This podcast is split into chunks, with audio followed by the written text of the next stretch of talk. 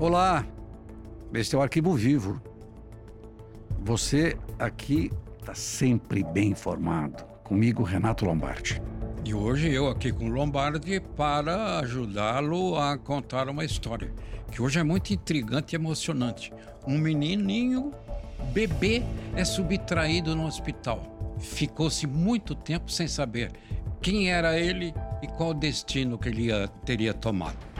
E aqui você vai saber detalhes dessa investigação com coisas incríveis. O que é a observação, o faro de um policial engatado nessa história aqui desta criança que ele falou. Nós vamos falar hoje de Vilma Martins Costa. Você, quem sabe, possa ter ouvido falar de Vilma Martins Costa. Ou você, você vai estar se perguntando, bom, não sei quem é, mas aqui você vai saber. Vilma Martins Costa ela se passou por enfermeira e no dia 21 de janeiro de 1986, na cidade de Goiânia, na capital de Goiás, ela entrou numa maternidade, levou uma criança que tinha 13 horas de vida, 13 horas de vida, e que iria se chamar Pedro Rosalino Brauli Pinto, o Pedrinho.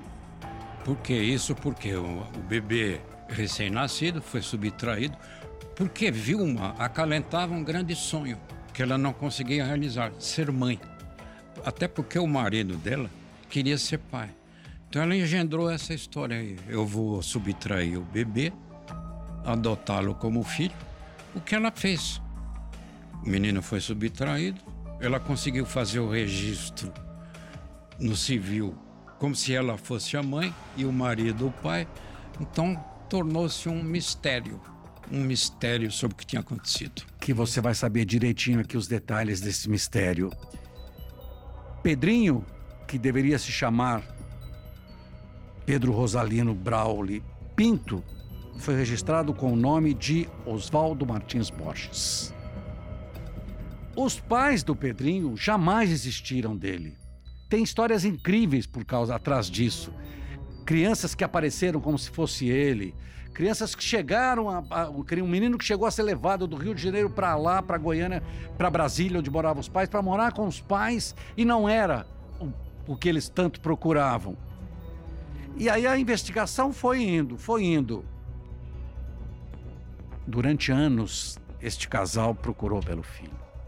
Durante anos, este casal jamais, em momento algum, é, deixou de lado achando que um dia encontraria o Pedrinho. O que é natural para um pai e para uma mãe, Lombardo. É uma, se torna uma verdadeira obsessão. Quem de nós, naquela ansiedade familiar, vai nascer o seu filho, toda a família esperando, aquele ritual, preparar o quarto do bebê, a roupinha do bebê, o berçário do bebê, todo mundo aguardando. Aí quando o bebê nasce, ele é subtraído. Alguém rouba o bebê. Então se tornou uma obsessão. Ir atrás. Usar todos os recursos, todas as maneiras, ir atrás de todas as pistas. É uma coisa que você não apaga do coração, Lombardi. Nessa época, a maternidade onde o menino nasceu não tinha nem câmeras de televisão. Hoje você tem câmera em todos hum. os lugares, não tinha nada. Montaram, descreveram, montaram um retrato falado da época, uma mulher que teria se passado por enfermeira. E a, a Maria Auxiliadora, que é a mãe biológica do Pedrinho, ela sempre achava que. Uma vez eu conversei com ela e ela, ela falou assim: é, Eu não vou desistir nunca de procurar meu filho. A cada notícia que aparecia, ela ia atrás. E ela falou: Não, eu não vou desistir, não vou desistir, não vou desistir. Um dia eu vou encontrar. E era o Pedrinho, era o Pedrinho, era o Pedrinho. Isso em Goiás, em Goiânia, o Pedrinho vivia com o nome de Oswaldo e tocava a vida. O menino tocava a vida. E tem uma, uma, um detalhe interessante nessa história, porque a Vilma, ela, ela ficou viúva, ela arrumou um outro casamento. Maria teve câncer, né? É. E aí, a neta deste novo marido dela, não se sabe porque ela começou a, começou a suspeitar, não só do Pedrinho, Mas uma outra filha da Vilma, que a gente vai contar depois com detalhes, ela achava estranho, achava, não, achava, achava estranho o que, que, que tem acontecido. Porque você essa neta fala, pô, meu, meu avô mora com uma mulher que tem dois filhos, mas tem alguma coisa errada nessa história. Exatamente. E aí, por causa dessa neta aí, foram levantadas as primeiras suspeições muito fortes sobre a Vilma. E como resolver isso? Qual seria o tira-tema? Um exame de DNA. Coisa a qual a Vilma se recusou a submeter. Aí você entra na investigação num detalhe, Lombardi, que mostra como é importante de um trabalho de um policial de verdade, um policial Sherlock. Vilma fumava. O delegado intima a Vilma. Está na delegacia, ele gentilmente oferece um cigarro. Ela fuma e joga a bituca no lixo. É dispensado, o delegado recolhe a bituca, tinha saliva e aí prova. É. Era, era. Você tá você está contando essa história da Vilma, mas não era bem no caso desse caso do cigarro, não era caso do Pedrinho, era caso da, da outra filha, Roberta Jamile. A neta do então marido, do segundo marido da Vilma, começou a procurar no site, no site de pessoas desaparecidas, e encontrou uma foto do Pedrinho, um retrato falado como seria da família, um retrato falado com base no pai do Pedrinho. Ela achou uma semelhança, porque o Pedrinho tinha 13, 13 dias. Aí a, a neta continuou seguindo, desconfiada. A polícia acabou, começou a investigar. Aí acharam o Pedrinho. Quando descobriram do Pedrinho que o Pedrinho não era o filho, que a história da Vilma que ela contava não era verdadeira, o delegado que você contou a história viu da outra Roberta Jamile e desconfiou, falou da, da Roberta Jamile e começou a investigar. E não se chegava a ponto nenhum, a, a nenhum ponto. Aí a Roberta foi intimada para depor. Aí ela fumou, o delegado deixou a ponta de cigarro, o delegado fez um comparativo DNA entre quem? Entre a Vilma e a Roberta. Sim. Porque no caso do Pedrinho, a, a Vilma tinha dito, realmente tinha confessado que tinha subtraído a criança da maternidade. É. Mas da Roberta, não. E aí deu é. exatamente é. o DNA constando que não era nem mãe nem filha. Que a Roberta. Só que a Roberta tinha uma vida meio para lá de caída e que é para e que a Roberta falou não, eu vou continuar com ela e continuou com a mãe. Pois é, o DNA é o nosso código genético. Você compara os cromossomos e você chega a uma prova definitiva. Curioso que na polícia sempre se diz, né, Lombardo? A gente acompanha isso muito de perto nas investigações, que o tempo que passa, a verdade que foge. É verdade. E de, decorrido muito tempo, fica mais difícil uma investigação chegar à autoria de um crime. E no caso do Pedrinho, havia se passado muito tempo.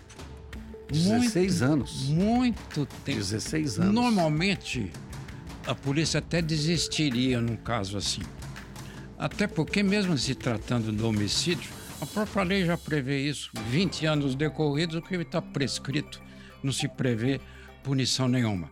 Mas eu, pessoalmente, achei incrível essa persistência. Dos pais. Né? Não desistir.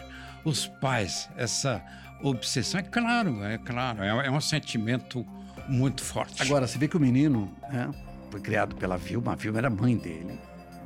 Mas aí, quando se descobriu toda a história, e o Pedrinho, a Maria Auxiliadora, a mãe biológica dele, pela primeira vez viu o filho, já com 16 anos.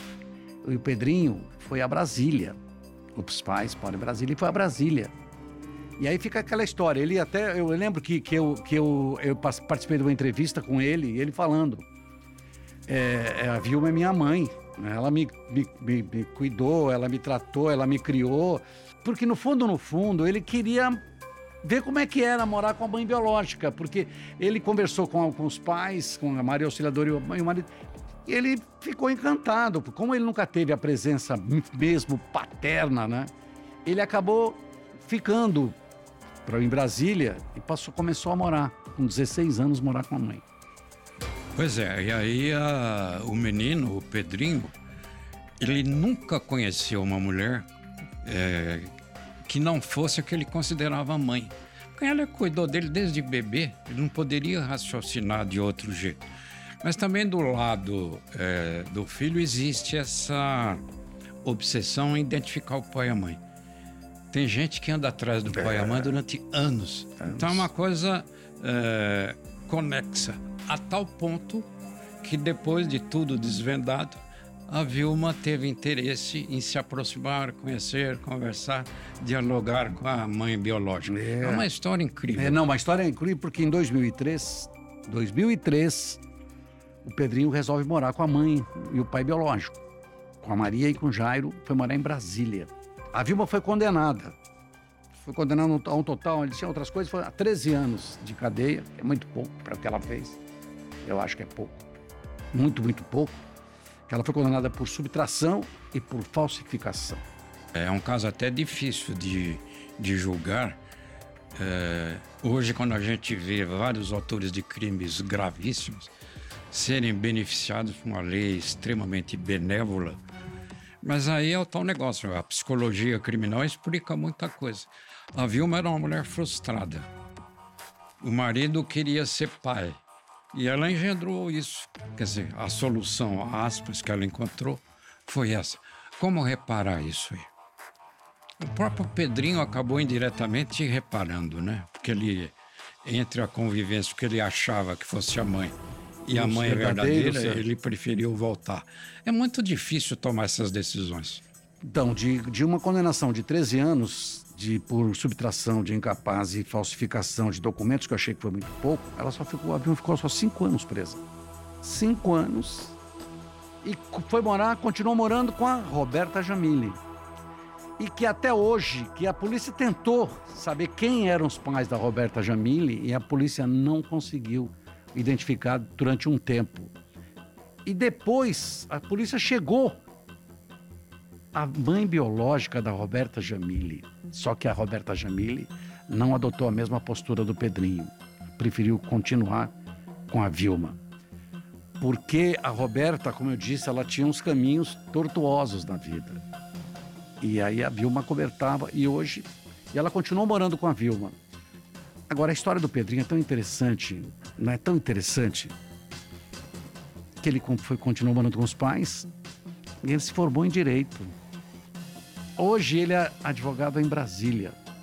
E aí, se você encontrar, as pessoas vão encontrá-lo, mudou completamente. Se não souberem quem é que é aquele homem, advogado hoje, foi levado de uma maternidade com 13 horas de vida por uma mulher e foi depois devolvido, depois de 16 anos, que aí sim, que é uma grande investigação policial. É, você vê que, na verdade, é uma história de conteúdo profundamente humano você vê, o Pedrinho hoje é advogado. Talvez, né, como já dizia um, juiz, um filósofo grego, o Aristóteles, a lei é o juiz mudo. Quer dizer, está lá no papel. É. Você precisa pegar o juiz mudo, a lei, e aplicá-la para que a justiça seja distribuída, seja feita. E nesse caso, você pegar a balança da justiça, que aliás é um símbolo da justiça, equilibrar os pesos e decidir é difícil. É muito difícil, humanamente falando. Você Talvez sabe, friamente também. É, você sabe que na conversa, quando. Na, eu já tinha tido uma conversa antes, quando a Maria Auxiliadora procurava o filho. Depois eu tive um, aí, com, com um encontro do filho. Eu tive uma conversa, uma outra conversa com ela. E aí eu perguntei: e agora? Como é que você se sente? Ela disse: Olha, eu me sinto hoje como se eu tivesse saindo da maternidade com meu bebê no colo. Olha aquilo que a menina já tinha 16 anos. Porque assim, ela falou que ela nunca na vida, ela nunca deixou de lado para exatamente ver aquele dia em que ele entrou pela porta de vez e falou: Eu vou morar com vocês. Porque ele tinha, tinha idas e vindas, idas e vindas e aí é legal isso, porque isso mostra para muita gente, para você que está nos vendo e ouvindo, não desista jamais. Em todos os sentidos. Em toda a tua postura. Seja é, pessoal, é, seja profissional. Essa frase que você ouviu da mãe biológica é incrível, porque na vida nossa cotidiana, muita mãe, mesmo com o filho já crescido, bastante crescido, às vezes já jovem, ela se refere a ele como meu bebê. Meu bebê. Então é a imagem que ela traçou. Eu me sinto hoje como um, uma mãe saindo do seu bebê da maternidade. Profunda essa frase. E olha, e realmente eu vou repetir aqui: não desista jamais dos seus objetivos. Por mais dificuldade que você tenha, por mais caminhos fechados que você encontre, não desista. Até a próxima.